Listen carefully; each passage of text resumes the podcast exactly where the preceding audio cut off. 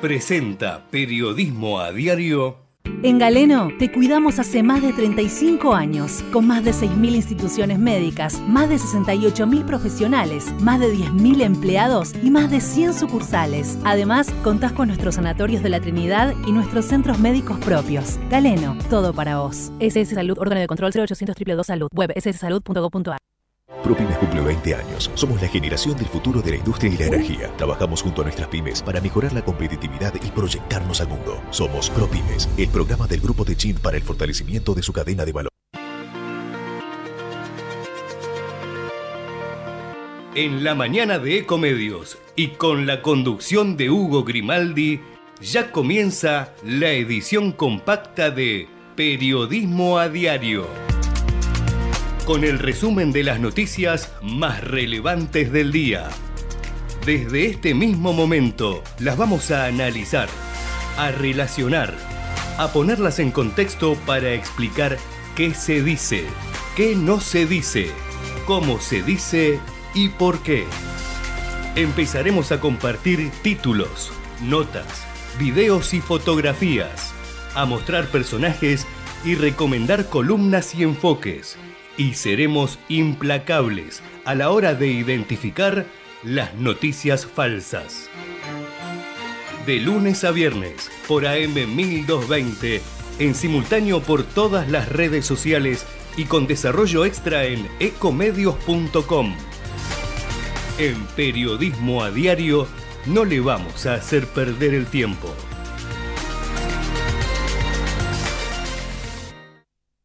Buen día para todos, aquí estamos, bienvenidos a Periodismo a Diario, hoy edición del primero de agosto. ¿eh? Estamos entrando en el último tramo del año, un tramo que políticamente va a estar muy picante. Este mismo mes, dentro de dos domingos nada más, tendremos las PASO a nivel nacional y en octubre las presidenciales. Las pasos van a servir en todo caso para ir mirando un poquitito el horizonte y viendo hacia octubre qué le puede deparar a la Argentina esta elección. Si más de lo mismo, si un cambio, si un cambio más profundo, si un cambio más leve, si un camino a través del consenso o un camino a través de la ruptura. Muchas cosas se van a jugar. Y aquí hay este, un par de, de protagonistas muy fuertes, ¿eh? que son eh, Unión por la Patria y Juntos por el Cambio, con eh, Javier Milei en el fiel de la balanza. yo creo que la grieta, esta grieta, esta separación, esta cesura que hemos vivido durante tantos años, se ha atenuado un poco hace unos meses con la presencia de Milei, que a su vez generó otras grietas. Bueno, tanto, tanto profundizó Milei esa diferencia que fue perdiendo este, impulso. Y todo lo que era tres tercios, hasta hace dos meses atrás o tres, ahora se ha transformado en la libertad avanza con menos de 20% de la intención de voto. Ustedes me dirán, no se puede creer en las encuestas, eh, habrá que esperar el día de la elección. Está todo condicionado, evidentemente, a que la gente vaya o no vaya a votar. Es así, es así.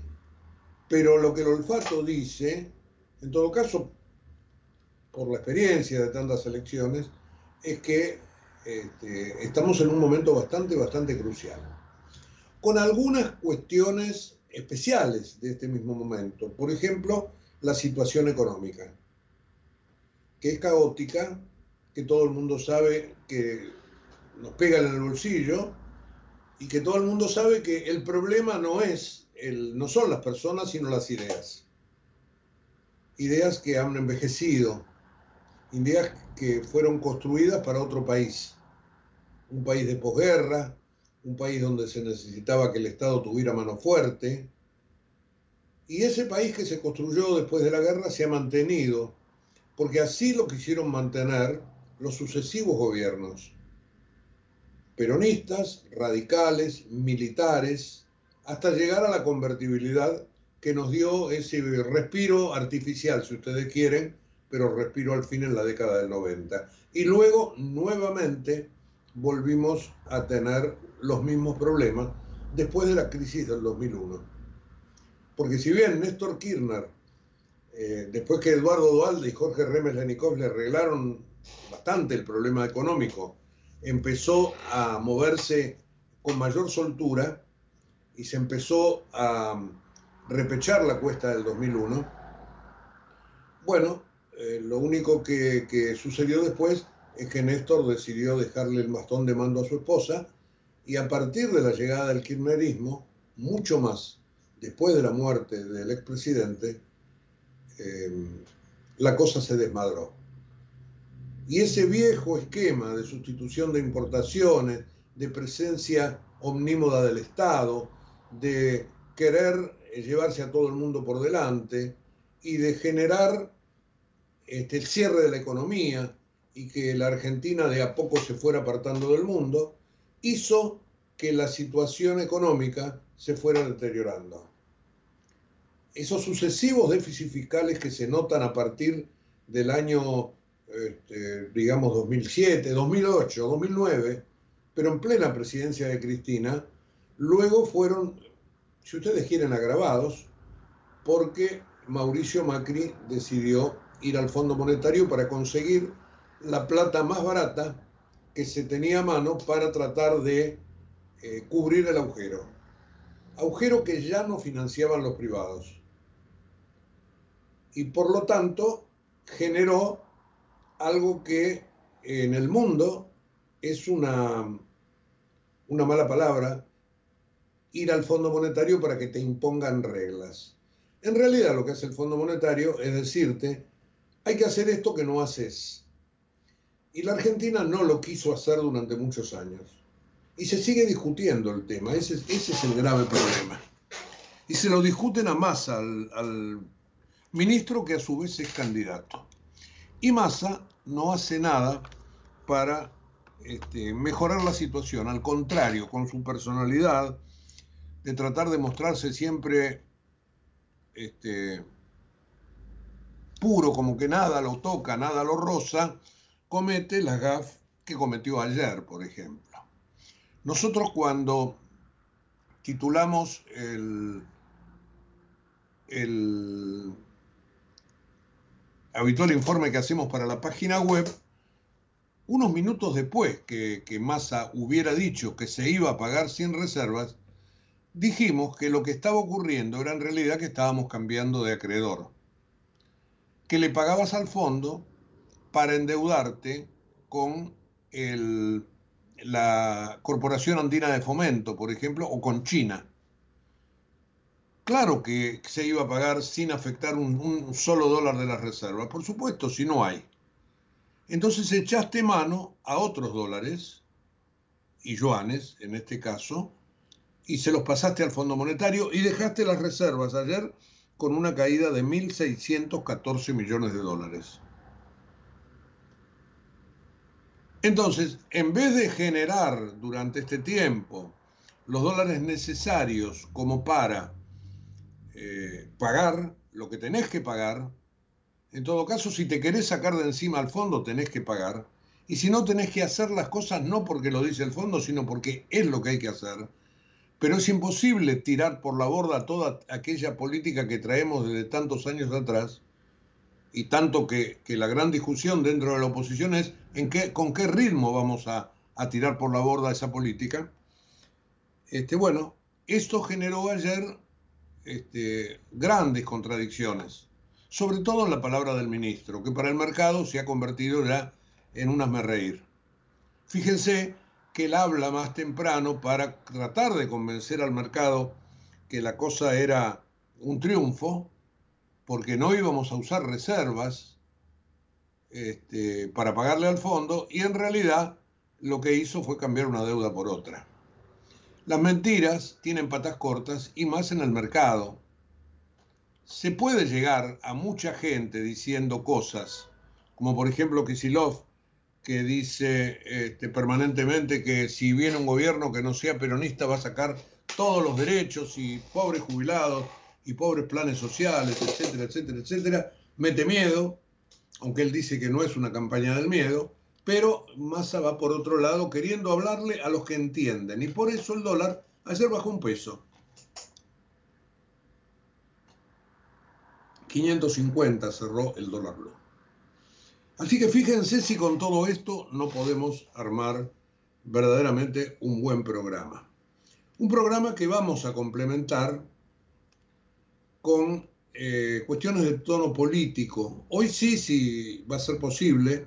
Yo ayer de alguna manera lo tenía no abrochado, pero casi, casi, este, hablar con alguien que nos cuente un poco cómo se ve desde dentro del PRO esto que nosotros desde hace mucho tiempo venimos diciendo que debería ser la normalidad de las internas de los partidos, las discusiones y después las alianzas.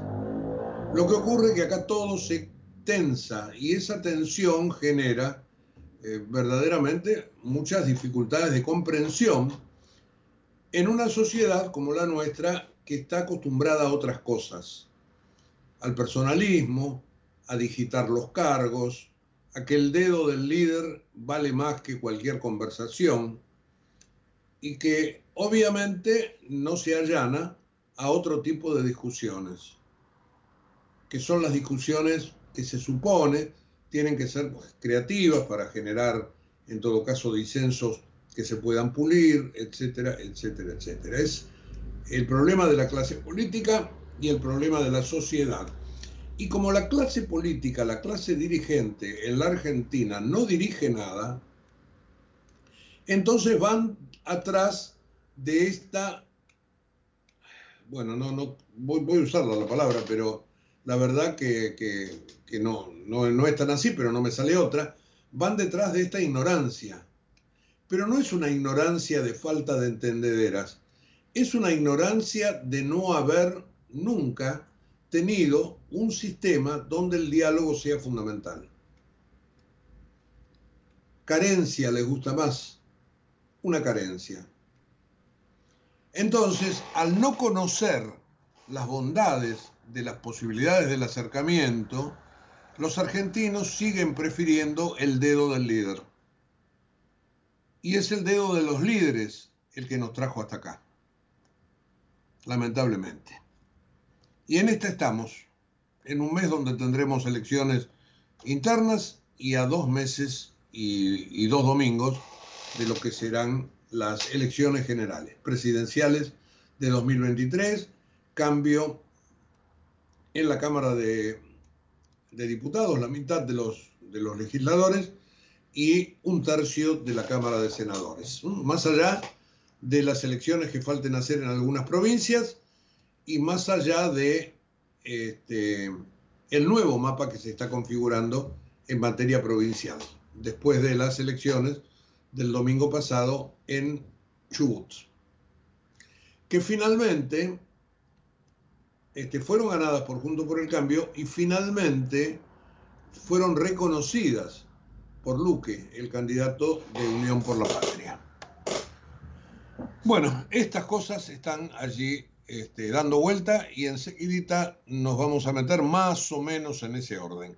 Eh, les quiero decir, porque siempre yo utilizo los primeros minutos del programa para marcar los datos del tiempo, que para el día de hoy se pronostica una jornada soleada, por suerte, con una máxima que se pronostica en 27 grados. Así que ojo, que tendremos un pico de calor. Bueno, para esta época del año sí, es un pico de calor, 27 grados. 43 hace en Arizona, en Estados Unidos, así que 27 este, lo vamos a pasar muy bien. En este momento, a las 8 de la mañana, según el servicio meteorológico, 17 grados 5, con el cielo despejado y mucha humedad, 87%. El viento sopla del noroeste a 16 kilómetros por hora y es eso, en todo caso, lo que va a poner al día en esta suba de temperaturas que les estoy marcando. Em, les dije la humedad 87, para mañana la máxima va a ser de 24, un poquitito para abajo, y la mínima 15, ¿eh? con el cielo soleado también. Seira se irá nublando durante toda la jornada, durante la noche cambiará el viento y el jueves vamos a arrancar otra vez con una mínima de un dígito, 9 grados. Y las mínimas serán más acordes a esta época del año, 15. Quiere decir que entre hoy y el jueves tendremos 12 grados de caída en las máximas. Eso quise decir recién. 15 de máxima para el día miércoles. El viernes 7 y 18. El sábado 6 de mínima, 16 de máxima. Estoy tratando de ver si se anuncian lluvias. Para nada. Hasta llegar al domingo, 9 de mínima, 19 de máxima. Bueno, dicho esto, sobre el pronóstico, vamos sí a meternos este, en las informaciones del día. Les dije hace un ratito nada más que ayer Sergio Massa, a las 9 de la mañana, apenas terminó este programa, hizo un spot, apareció desde el Ministerio de Economía para anunciar el pago al Fondo Monetario. Si bien los presidentes, cuando están por, van por su reelección, este, tratan de no exponerse a que nadie diga que está haciendo propaganda proselitista, por usar un término creo que antiguo, pero este, entonces para eso tienen los ministros.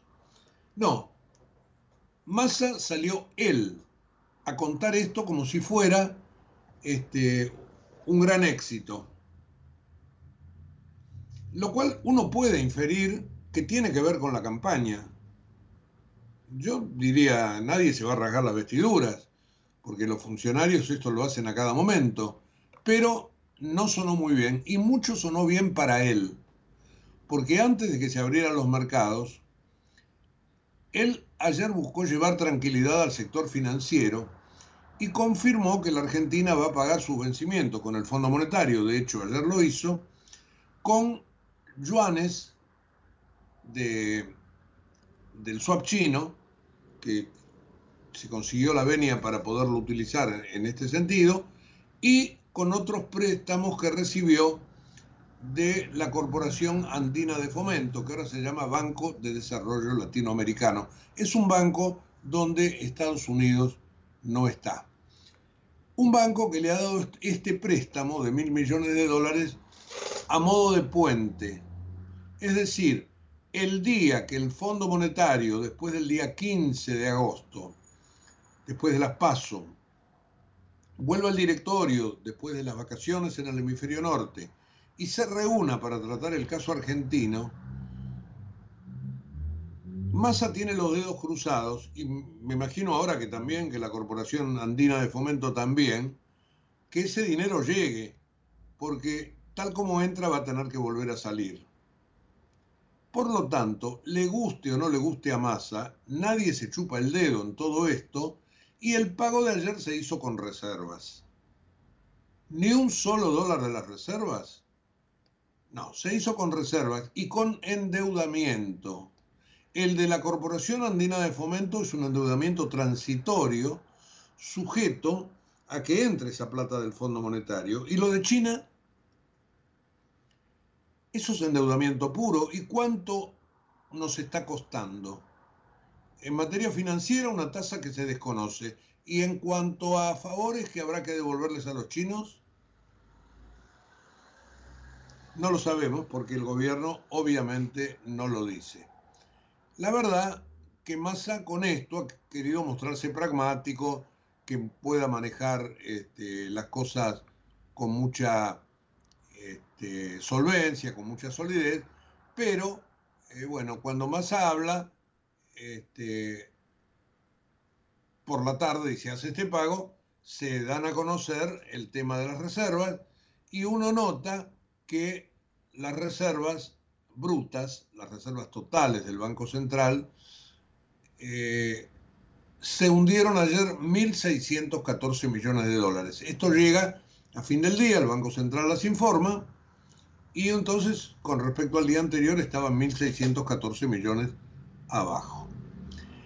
Eh, la verdad que mm, me da la impresión que esto es de vuelo muy corto, pero la Argentina pudo zafar. Hoy, primero de agosto, tiene otro vencimiento de intereses de 800 y algo de millones de dólares y ya este, Miguel Pelle, titular del Banco Central, había dicho que esto se va a pagar en dos, en dos tandas. Hoy probablemente una parte y el viernes se completaría. Eh, ¿De qué manera? Bueno, es probable que estos días haya liquidaciones por el dólar maíz o dólar agro y que se rasque más, un poquito más el fondo de la olla, porque se va a poder llegar.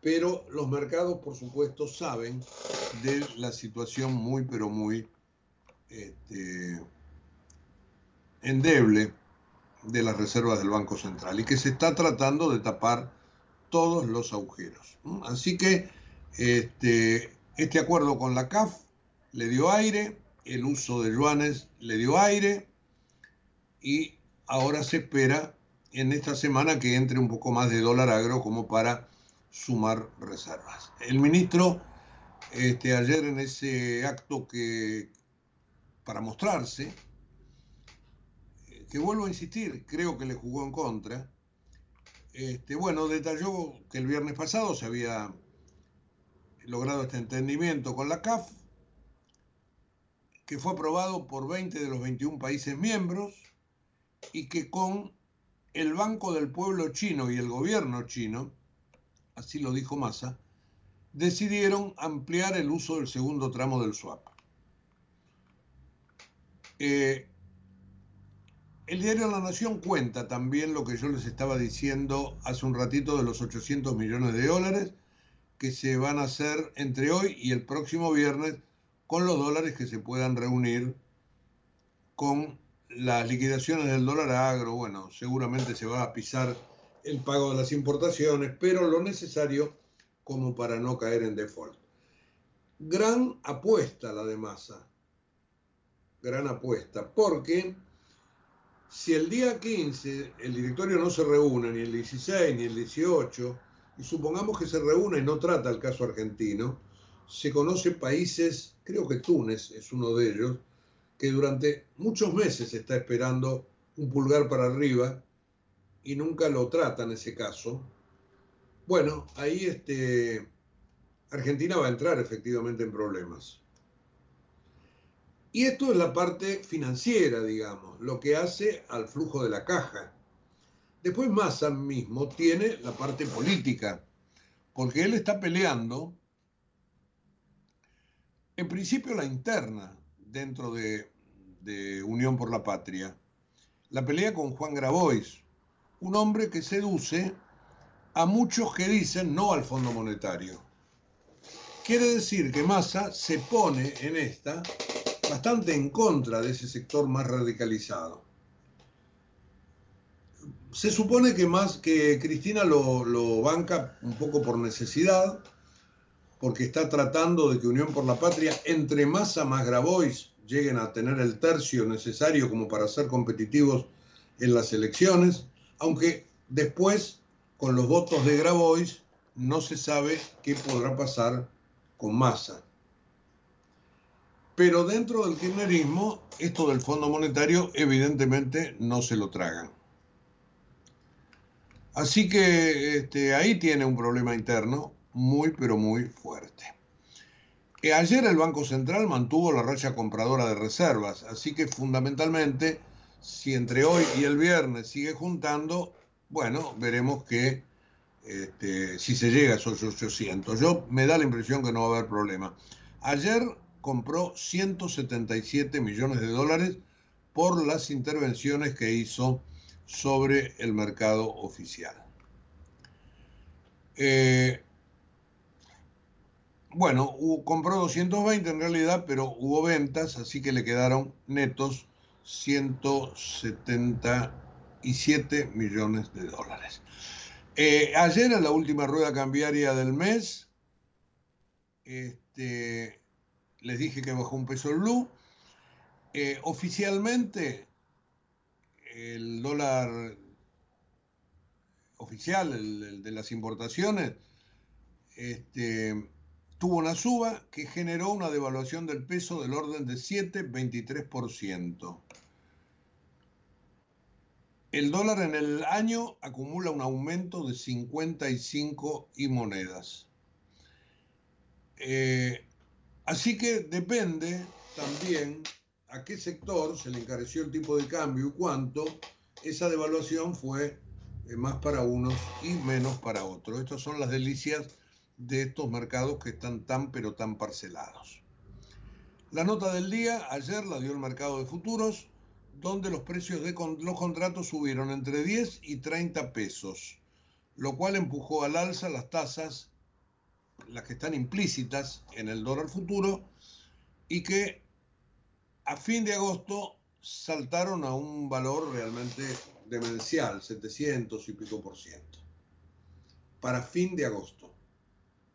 Bueno, esto también deberá moderarse. Así que ayer fue un día este, de mucho movimiento donde, este, bueno, muchos se ocuparon de hacer el balance del mes de julio eh, con este dólar que quedó en 550 subió en todo el mes 56 pesos, 11,3 por encima de la inflación. El dólar contado con liquidación cerró con una suba mensual de 8%. Este, y allí tenemos que lo determinante del mes fue sin ningún, sin ningún tipo de dudas este, toda la incertidumbre cambiaria, que se ha dado fundamentalmente por todo esto.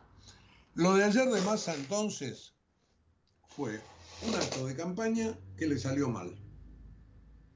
Una vez más al ministro las cosas se le tuercen.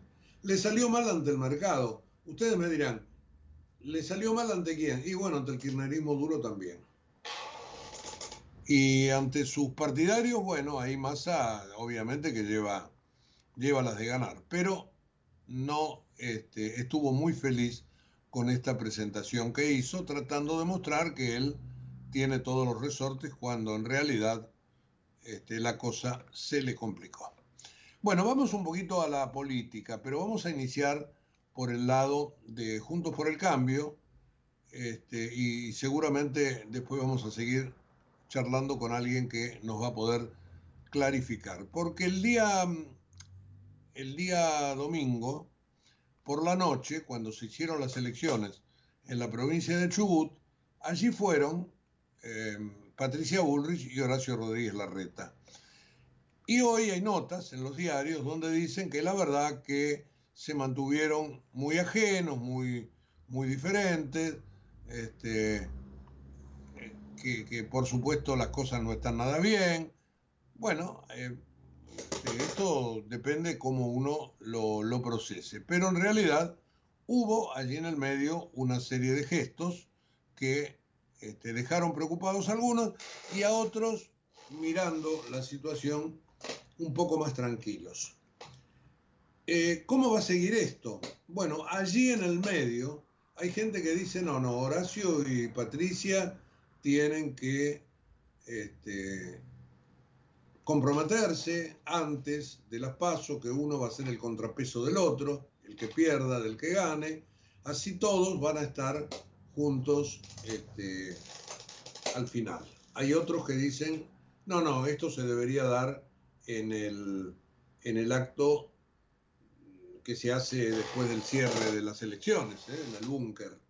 Bueno, veremos si esto se define, no se define, pero allí están dadas las cosas. Hay tensión, esto sin ningún tipo de dudas, y no es la tensión que este, se esperaría de dos personas que son evidentemente socias en, en esta patria.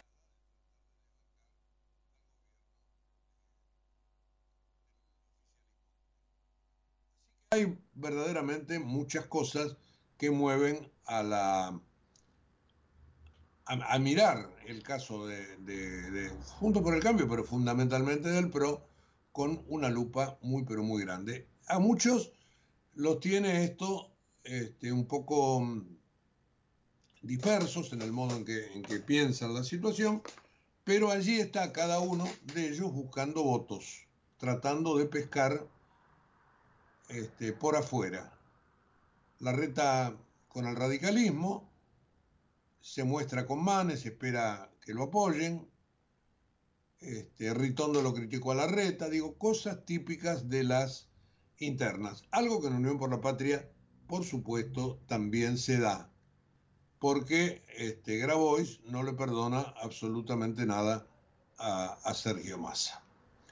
Así que, como verán ustedes, las internas este, son comidillas de todos los días. Y a mí me da la impresión que este, la interna del PRO tiene mucho, mucho que ver con la situación que vamos a tener que afrontar en 15 días. Porque todas las encuestas, punto más, punto menos, lo dan como ganador. Sobre todo si Javier Milei sigue bajando. En las elecciones en Chubut, el candidato de Milei le sacó 15%, se presume que no al peronismo, sino al ganador de las elecciones, a Torres, de Juntos por el Cambio que gente desencantada con la política que ha ido allí antes de no ir a votar.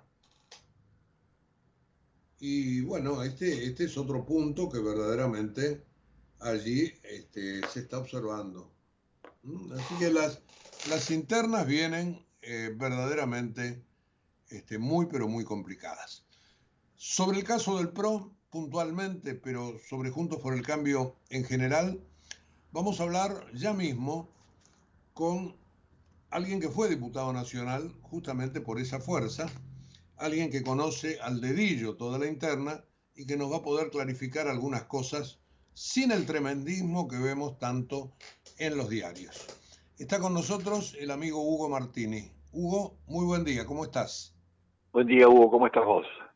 Muy bien, muy bien, tratando de analizar un poquito todo esto que está pasando puntualmente dentro del PRO, eh, la reta, Bullrich, Bullrich, la, reta. Si me permitís, antes de comenzar, te voy a hacer escuchar 20 segundos de una situación que sucedió el día domingo, en el momento de la victoria, cuando Horacio Rodríguez Larreta y Patricia Bullrich estaban al lado del candidato que finalmente ganó en Chubut. Este, es muy poquito y que marca, me parece, una inflexión, pero que se le ha escapado a mucha gente. ¿La podemos escuchar, Javier Martínez? Quiero, quiero decirle a todos, 13 vamos a discutir con la reta quién es presidente, por ahora vamos tranquilos, vamos tranquilos, ¿eh? vamos tranquilos. Ahí está Patricia Bullrich y lo que ustedes no pueden ver por la radio es la cara de la reta aprobando todo, inclusive palmeándola. Eh, Hugo, ¿este, ¿este va a ser el temperamento? Yo creo, eh, Hugo, que sí. Este, me parece que la, la idea que hay de que se van a, van a entrar en un conflicto este, y, que no tiene solución, me parece que no es así. Este, me parece que los dos están trabajando con la idea de luchar hasta el 13 de agosto y el 13 de agosto se definirá quién quién de los dos este quién de los dos este eh, va a ser el candidato este y se y se formará una sola fuerza juntos para el cambio me da la sensación de que existe una una un rumor o una cantidad de informaciones más bien falsas de que están en un conflicto eh, irrecuperable, de que este de que no van a tener este, salida política de ninguna este, juntos. Me parece que lo que lo que Patricia dijo recién en el palco, este, que reproduciste, me parece que esa es la línea, ¿no? Sí, vos fíjate que la, gente cantaba, eh, se siente Patricia presidente, y ella levanta el brazo y los calla, y después dice, lo vamos a discutir con la reta, etcétera, etcétera. Y la reta asiente y la palmea. Digo, me parece que dentro del frío que parece que había fue lo más, este, lo más interesante.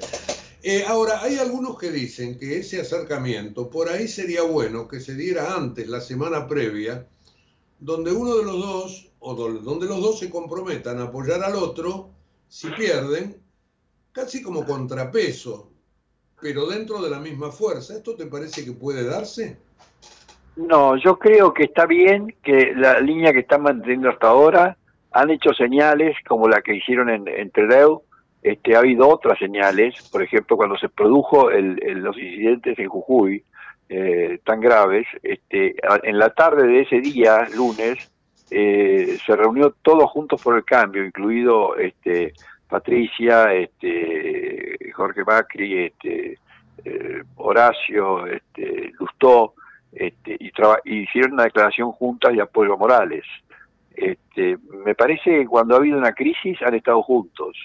Me da la sensación de que eh, ese, ese, espíritu no lo, lo mantienen y que es preferible que hasta el, día del día 13 que la gente va a votar este, aparezcan como dos posiciones políticas eh, que, que no necesariamente están eh, quebradas para siempre, pero que están defendiendo algunas cosas que el otro no comparte.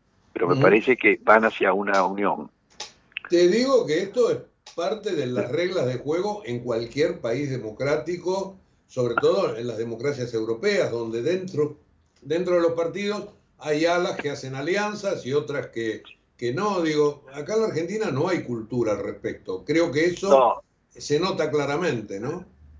Es cierto eso, no, tenemos no tenemos cultura, no tenemos antecedentes de, de, un, caso tan claro de un, de un partido que puede ganar, este, porque eso se da a veces en partidos chiquitos, pero en partidos que puede, como, como Juntos por el Cambio que puede ganar este, y probablemente gane, este, eh, esta división no, no, no, no trabaja en contra de esos, de esos intereses, me parece que trabaja a favor, porque muestra y hay una línea política, hay líneas políticas que pueden coincidir, eh, no estar de acuerdo en algunos temas, pero los temas de fondo van a estar de acuerdo.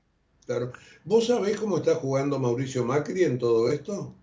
Yo creo que Mauricio está apoyando la, la idea de, sostener la Patricia este, más cerca este, de Patricia, pero que se va a sumar este, a, el 13 de, el 13 o el 14 a la, el 13 a la noche o el 14 se va a sumar al, al esfuerzo conjunto no no va a trabajar este separado eh, y legislativamente cómo un tema que vos dominás muy bien cómo cómo puede quedar el futuro Congreso me refiero bueno ese, es tema, ese es un tema clave. Perdóname me refiero tanto a diputados como a senadores eh Sí, ese es un tema clave, este, porque eh, los diputados se van a elegir en la primera vuelta, no, no, no el 13 de agosto, este, pero eh, y los senadores, pero me parece que eh, es clave que Juntos para el Cambio haga una muy buena elección, no importa de qué línea sea, para reunir la mayor cantidad de votos en diputados y senadores. Porque, ¿Por qué? Porque eh, los proyectos políticos eh, para desarrollar que están manejando tanto Patricia como Horacio necesitan de reformas de leyes, eh, que ese es un problema que tuvo Mauricio Macri. Eh, si no tenés esa mayoría, esas mayorías simples, aunque sea mayoría más uno, este, para sacar adelante este, las leyes que necesitas, este, no vas a poder hacer muchas cosas, porque este, los temas de fondo se modifican por leyes. Muchas, muchas cosas se modifican por decreto del Poder Ejecutivo, pero la mayor parte, la parte más importante, la que generaría un cambio real en la, en la política argentina este, y en la vida de los argentinos, este, viene por la sanción de nuevas leyes o reforma de las actuales. Eh, Hugo, eh, yo estaba escuchando ayer a Axel Kicillof, por ejemplo, y no es la primera vez, este, el, oficialismo hace de lo que se ha dado a llamar la campaña del miedo este, una bandera. Le van a sacar esto, le van a sacar aquello, con lo cual de alguna manera están calentando la situación hacia el futuro. ¿Vos ves que esto pueda traducirse en desbordes que ponga en un brete después la política de seguridad o algo por el estilo?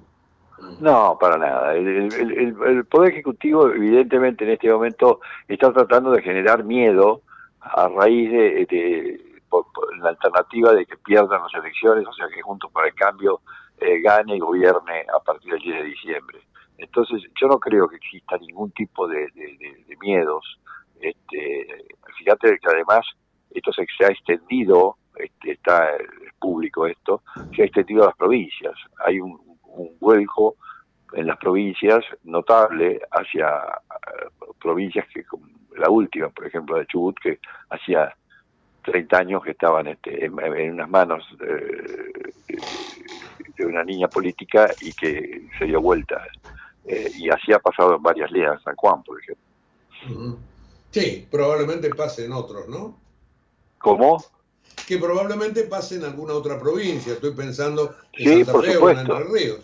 Pero por supuesto, porque eh, acá, acá lo que hay que tener en cuenta es que eh, las provincias valen todas iguales, pero eh, hay la cantidad de, en, una, en, una, elección directa, la cantidad de, habitantes y de, votantes que tiene cada una es muy importante. Vos en la provincia de Buenos Aires, entre provincia de Buenos Aires, capital federal, eh, Santa Fe, Córdoba y Mendoza, vos tenés el 70% de los votos, o más. Este, y esto es muy importante. no pareciera que, que este, pueden perder Santa Fe, pueden perder la capital federal, no la van a tener, la Cava no la van a tener.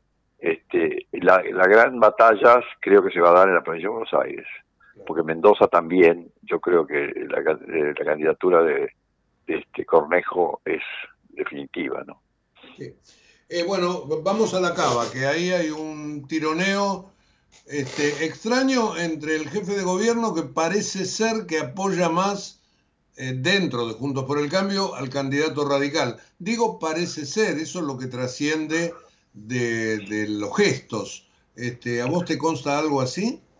No, no, yo creo que, Horacio puede haber manifestado este, alguna simpatía por Lustó, Lustó es un tipo muy valioso, este, pero Jorge Macri eh, viene de la línea del PRO y, de Mauricio, a pesar de que Horacio y Mauricio en este momento no tienen buena relación.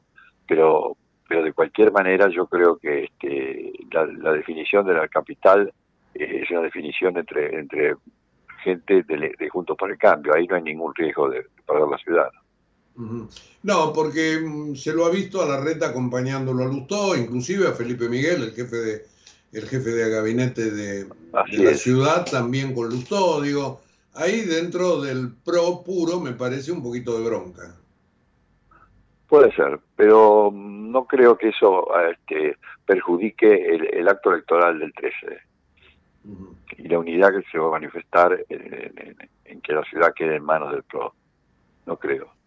Bueno, bueno puede ser PRO o, radicalismo, si se queda el tono. Claro, claro. Este, te agradezco muchísimo, ¿eh? la verdad que... Este, Al contrario, hubo un abrazo grande. Sí, nos tenía, nos tiene inquietos, la verdad que esta, esta situación, pero digo que nos tienen quietos esta situación, pero no porque uno ve que se pueden pelear o no pelear, sino porque creo que hay mucha gente que se está tomando a la tremenda esto, cuando en realidad a mí me parece que es bueno como para sintetizar opiniones. Yo creo que es muy bueno y además muy civilizado. Ese es un, paso que está dando la Argentina de una discusión muy abierta que antes se hacía medio oculta, ¿no? Claro. Un gran abrazo, ahora sí, Hugo. Un abrazo, ¿eh? Ahí, ahí estábamos, con Hugo Martini, un hombre de la política, un hombre que ha sido eh, diputado nacional de Juntos por el Cambio y hoy aclarándonos, marcándonos algunas líneas de lo que son las internas. Para él, el día 13, los dos juntos, Larreta y Bullrich, tendrán que definir el futuro de acompañamiento y no de división. Veremos, veremos, veremos un poquito de música y enseguida estamos de nuevo.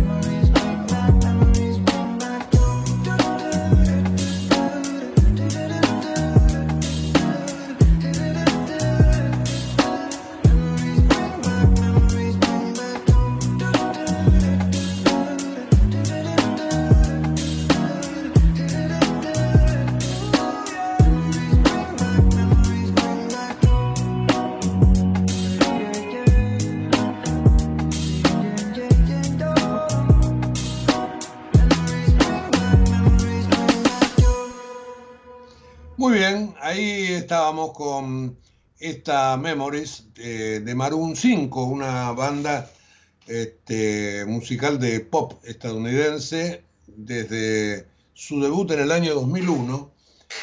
Vendió más de 30 millones de álbumes y 48 millones de sencillos. Un golazo en su momento. Y esto que, bueno, sirve por supuesto para relajar este momento de la mañana, ¿eh? después de haber hablado de la economía, de Sergio Massa puntualmente y de la política, Larreta versus Bullrich. Bullrich versus Larreta. Con esa perlita que pasamos al aire, este, que no ha sido muy difundida, de Patricia Bullrich frenando a la gente que cantaba Patricia Presidente y diciéndonos, vamos a discutir con Larreta el día 13, ahora estamos todos juntos acá en la provincia de Chubut. Bueno, me pareció que era bien importante remarcarlo. Eh, una nota en el diario La Nación que trae este, en relación a, su corresponsal en los Estados Unidos, Rafael Matus Ruiz, cuenta que las primeras lecturas del nuevo acuerdo con el fondo, ese acuerdo que yo les decía antes que tiene que ser ratificado después de las primarias, este, ha traído em, algunos análisis de varios bancos de los Estados Unidos. Y entonces allí el colega, bueno, ha colocado hoy en una nota en el diario La Nación justamente algunos de esos análisis. Eh, uno de ellos, por ejemplo, de JP Morgan, que indicó que aún con el acuerdo con el fondo, espera que la posición de reservas de la Argentina siga siendo extremadamente frágil. Desde Buenos Aires, con toda modestia, le digo chocolate por la noticia, muchachos, pero la verdad que no hay nada. Eh, y después dice, el conjunto de políticas impone una carga pesada y ahora aún más pesada para la próxima administración al exacerbar la magnitud de los ajustes necesarios en el futuro. ¿Mm? Y esto es lo que este, está marcando ese análisis. Después tiene este, comentarios de otra consultora, Eurasia, eh, que más o menos va en la misma línea. Eh,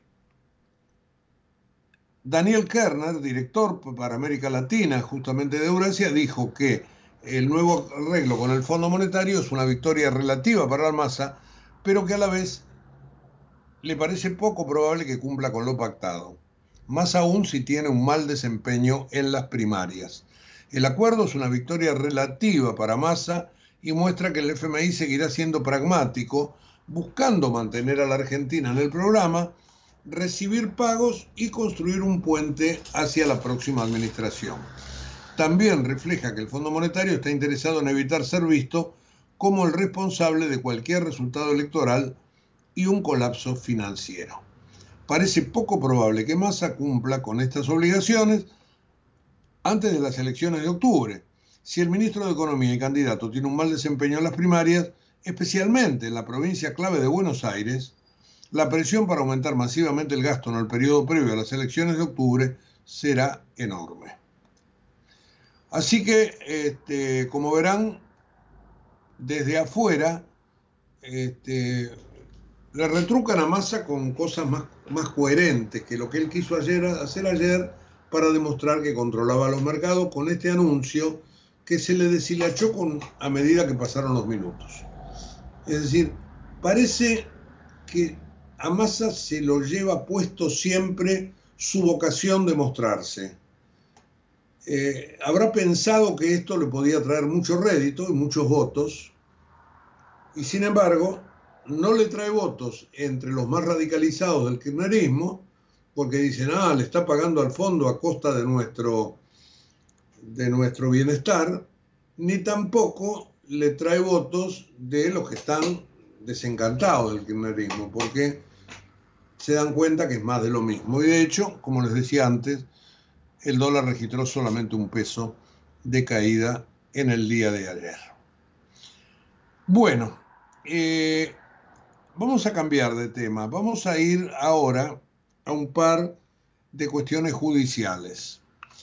La primera, que ayer hubo una, mm, trascendió una pericia caligráfica realizada por la Policía Federal, según la cual se estableció que las tachaduras, las correcciones, los sobrescritos que habían sido detectados en una pericia anterior sobre los cuadernos de El chofer de Oscar Centeno fueron realizadas por su amigo Jorge Basigalupo, el hombre que entregó esas anotaciones al periodista Diego Cabot.